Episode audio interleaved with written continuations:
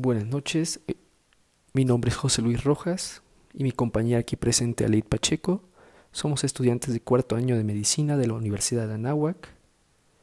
El día de hoy nos gustaría presentar nuestro proyecto de la materia de bioética impartido por la doctora Nora Castro, cuyo objetivo es presentar distintos temas de la bioética. El día de hoy presentaremos la comunicación médico-paciente. La comunicación médico-paciente es parte esencial de la práctica médica. Esto sienta las bases para la ética médica contemporánea, ya que se ha notado que tiene repercusiones positivas en este vínculo, ya que dará apertura a que se realice una anamnesis correcta y abierta, lo cual será en beneficio tanto del clínico como del paciente. La comunicación médico-paciente se lleva a cabo de manera correcta cuando el médico logra establecer un vínculo con el paciente. Este vínculo, este vínculo logrará que exista una confianza mutua que tendrá como resultado en una charla abierta que logrará que se lleve un diagnóstico, tratamiento más oportuno y de manera más rápida. Logrando el vínculo con el paciente se debe proceder de manera respetuosa en los múltiples pasos de la historia clínica, anamnesis, exploración física y análisis específicos complementarios.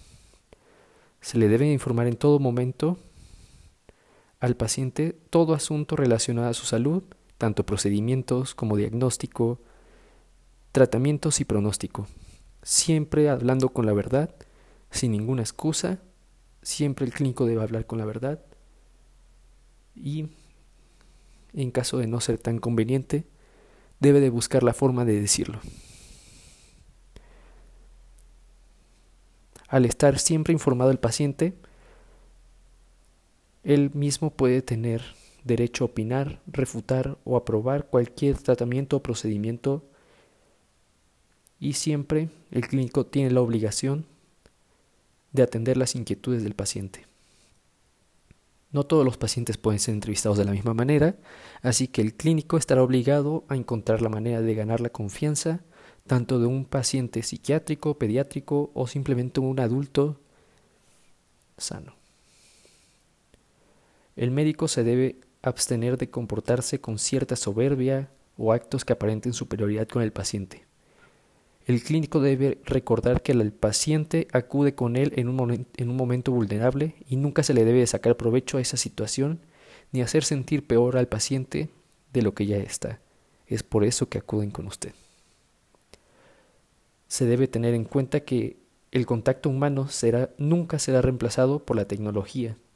Si bien hoy en día existen múltiples avances tecnológicos que hacen más fácil el diagnóstico de ciertas enfermedades, nunca se debe de perder el contacto con el médico, ya que la tecnología nunca superará al tacto humano.